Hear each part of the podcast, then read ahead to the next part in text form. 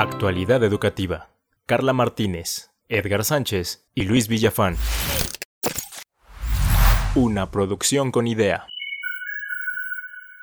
Un sole es un ambiente en donde los estudiantes son libres de explorar y aprender. Sus características son las grandes preguntas, el autodescubrimiento, la colaboración, la espontaneidad y el asombro de los estudiantes.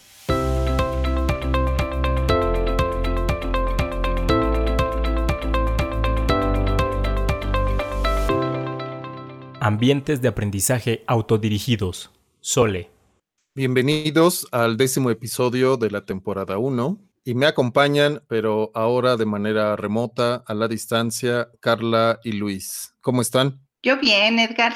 Pues un poco extraña en este nuestra nueva modalidad de hacerlo de manera remota, pero pues les mando muchos saludos desde aquí a Luis y a ti. Gracias. Luis. Hola, eh, Edgar. Hola, Carla. Hola, Carla. Hola, Edgar. Pues yo bien, contento, ciertamente, en esta nueva modalidad en que estamos trabajando para nuestros seguidores y con el ánimo de continuar con este proyecto. Así es, y la idea es que podamos platicar un poco con quienes nos siguen, con quienes semana a semana escuchan nuestros episodios. Y en esta ocasión quiero que platiquemos sobre ambientes de aprendizaje. Ya en un episodio anterior Luis, habías platicado sobre espacios alternos. Alternativos, sí. Alternativos para ambiente de aprendizaje, pero ahora de manera particular quiero que platiquemos sobre los ambientes de aprendizaje autodirigidos o autoorganizados. SOLE por sus siglas en inglés, que corresponden a Self-Organized Learning Environments, y que junto con la nube de abuelitas o en inglés Granny Cloud, constituyen los dos pilares de la propuesta del doctor Mitra, que en el 2013 realizó y que conocemos como la escuela en la nube.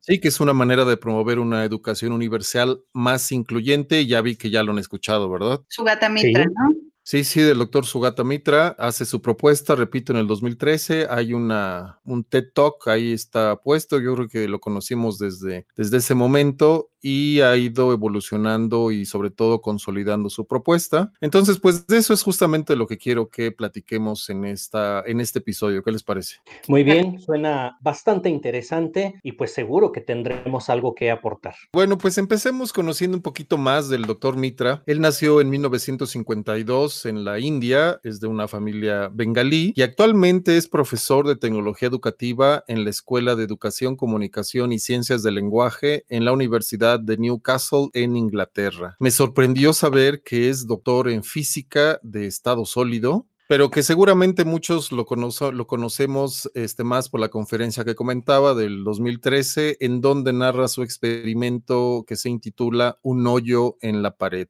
a the, in the Wall.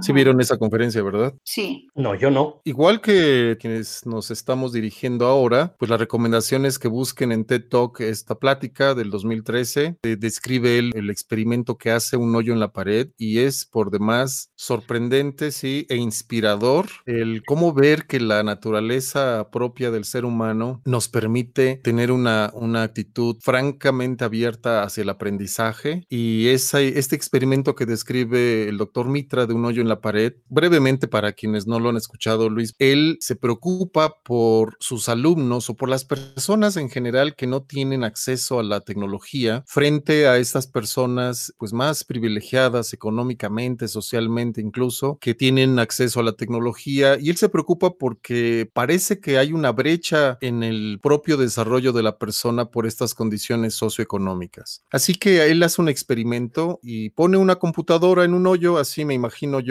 que como un cajero automático y la deja ahí con un grupo de niños y regresa y le sorprende ver que los niños ya manejan la computadora, manejan bien el ratón y no tenían ningún conocimiento previo. Entonces, pues él empieza a darse cuenta de este fenómeno. Claro que algunos de sus colegas le dicen, ¿qué tal si pasó por ahí alguien con conocimientos de informática y les explicó? Y entonces tú crees que ellos aprendieron solitos cuando la realidad es que pues alguien les enseñó, ¿no? Entonces, para hacer más interesante su experimento, se va a un poblado, no recuerdo el nombre, pero dice que es un poblado de lo más aislado en, en la India. Va y pone una computadora ahí. La computadora tiene los programas y sistema operativo en inglés las personas, los niños de esa comunidad no hablan inglés, entonces simplemente les deja la computadora y regresa en unos meses. Y lo va sorprendiendo el aprendizaje que se va generando en estos niños que sin ninguna, pues ninguna formación previa empiezan a generar aprendizaje respecto a la informática, a la computación, a la navegación en internet. Incluso a los idiomas. Sí, incluso a los idiomas, algo así como le, le dice un niño, oye, nos dejaste una computadora en inglés y les pregunta, bueno, ¿y qué hicieron? Y le responden, pues tuvimos que aprender inglés. Cuestiones así son las que empiezan a motivar al doctor Mitra, repite su experimento en varios lugares y los resultados, dice él, son muy parecidos, sorprendentemente muy parecidos. La idea es que los niños generan aprendizajes de manera autónoma, sobrepasando o resolviendo las barreras del idioma, de la marginación, de los aspectos de pobreza y demás. Entonces, lleva su experimento un poco más allá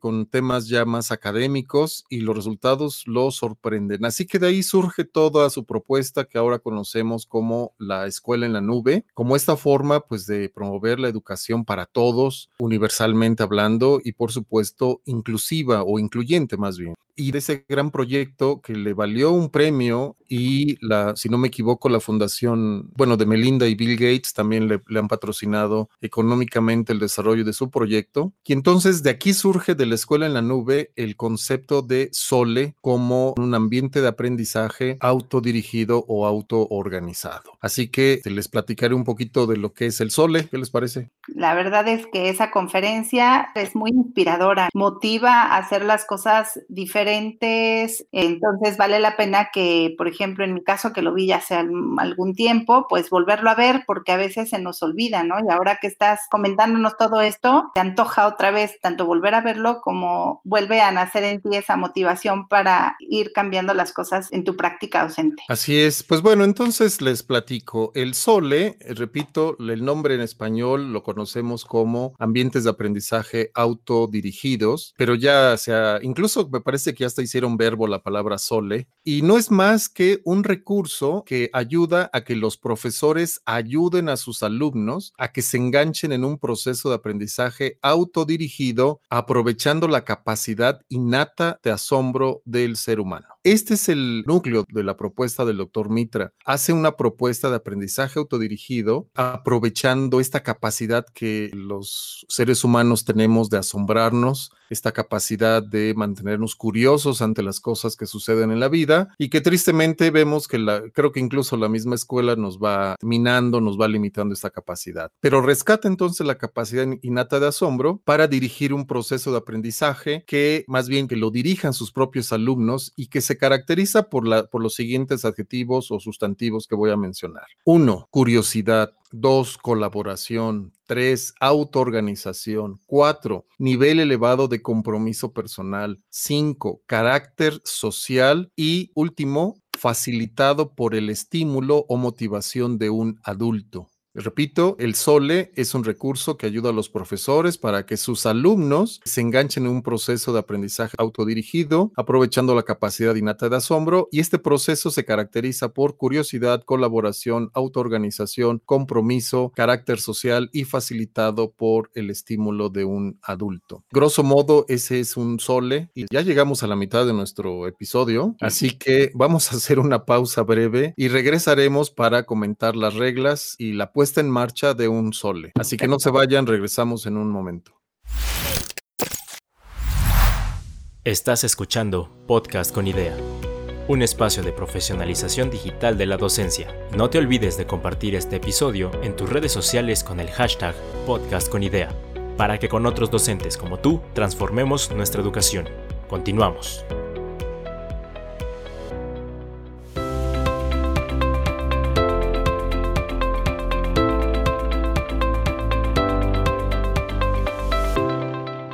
Ambientes de aprendizaje autodirigidos. Sole. Pues regresamos a nuestro episodio número 10, en el cual hemos estado platicando sobre la propuesta que hace el doctor Mitra en el 2013 y que se refiere a un ambiente de aprendizaje autodirigido.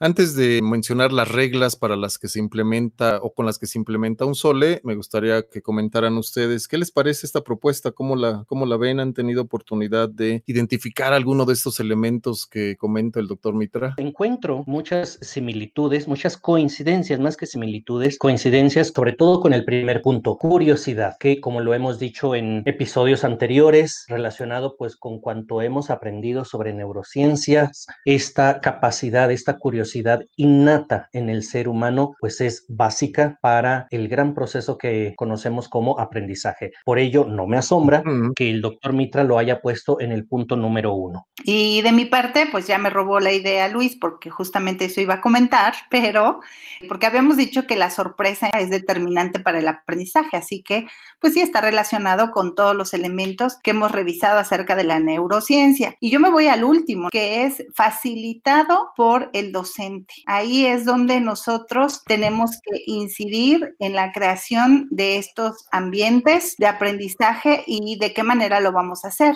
que yo creo que es lo que nos vas a explicar a continuación, Edgar. Sí, sí, claro. Vean, de estos seis elementos que conforman esta propuesta, cinco son del alumno y solamente uno es del profesor, ¿eh? Así que también esto pone de manifiesto el papel fundamental del propio alumno en esta propuesta autodirigida, ¿no? Así que no olvidemos eso porque, digo, experiencia personal, a los profesores nos cuesta trabajo soltar el liderazgo en la clase. Es algo que necesitamos poner muy bien en nuestro foco de atención para no interrumpir el proceso de trabajo de los alumnos. Sí, sí, tienes toda la razón. Yo creo que eso es lo más difícil, ¿no? A veces aprendemos nuevas estrategias, pero eh, creo que utilizaste palabras muy adecuadas. Soltar esa parte protagonista que hemos venido ganando a lo largo de, de la historia de la docencia pues resulta muy difícil para el cerebro, hablando de neurociencia, desaprender.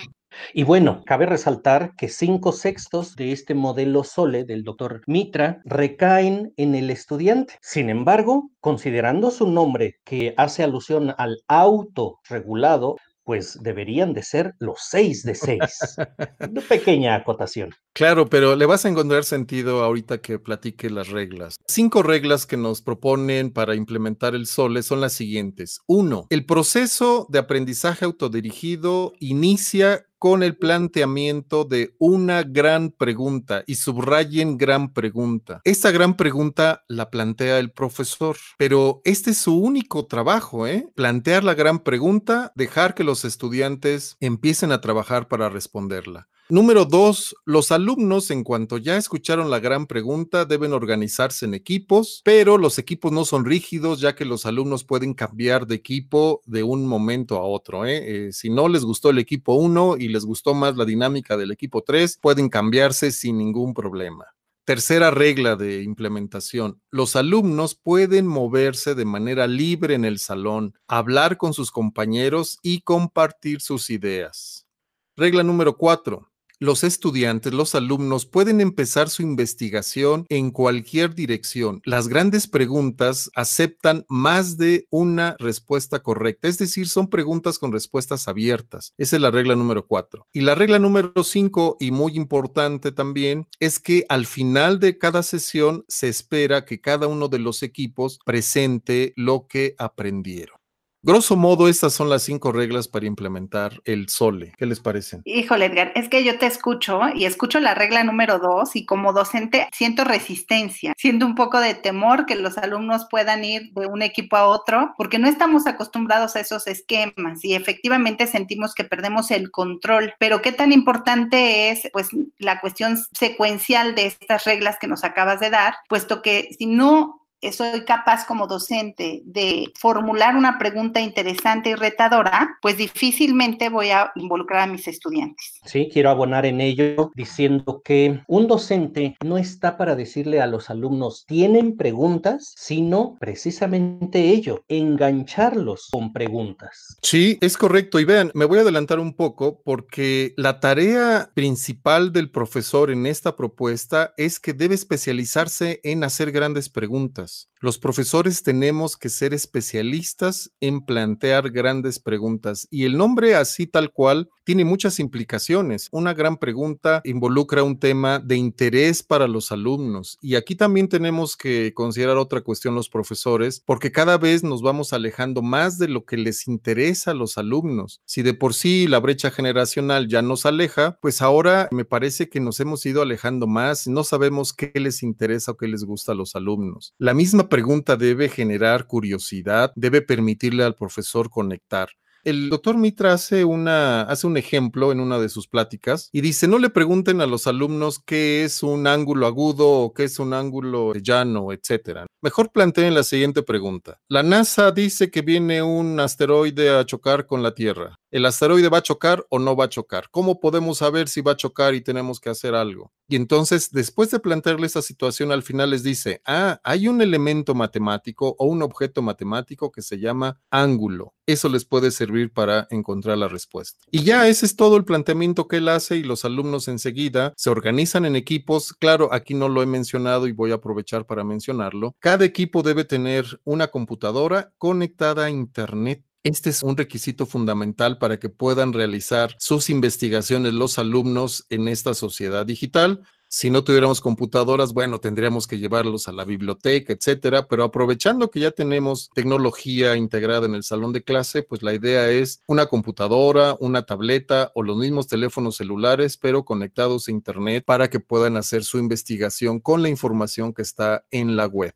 Muy interesante todo lo que planteas. Hiciste que recordara una parte que viene en el libro de Educar sin castigos ni recompensas de Jean-Philippe Faure. Es un libro para educación preescolar, sin embargo, hablando de esta parte de la curiosidad y de lo que motiva hacia el aprendizaje, pues él hace referencia a que seamos muy observadores, pero sobre todo buenos escuchas al respecto de las cuestiones que tienen los niños en esas edades, porque efectivamente esas preguntas resultan retadoras, pero que tristemente los padres de familia, pues a rajatabla, coartamos esa intención de aprendizaje, puesto que si el niño dice, ¿por qué mientras voy en el auto me sigue la luna? Pues es muy fácil decir, pues porque te quiere mucho, porque estás bonito. Entonces, eh, realmente esa curiosidad innata de averiguar más acerca de estos fenómenos naturales y de todo lo que nos rodea y de hacernos preguntas interesantes, se va mermando conforme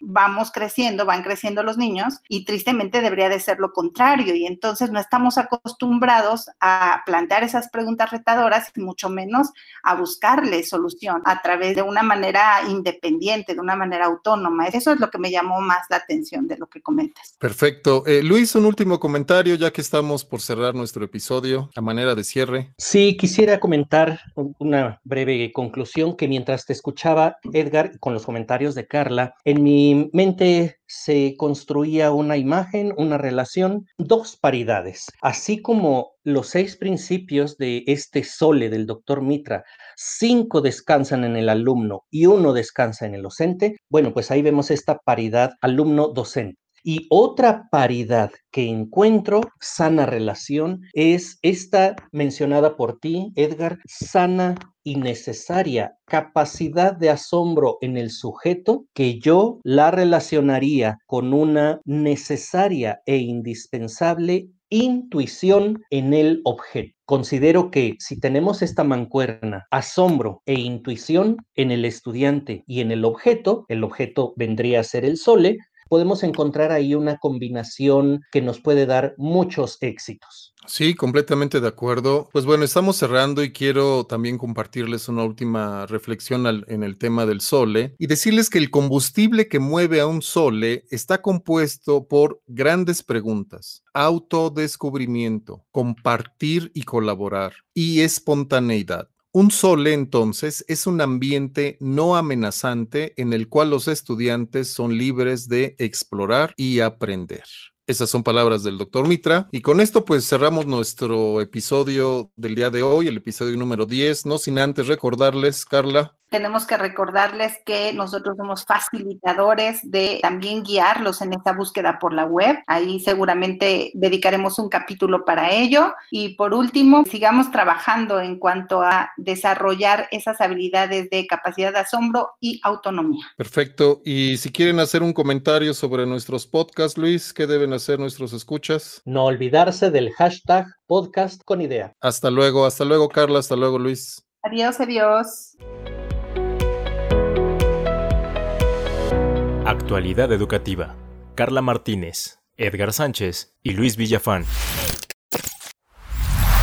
Una producción con idea.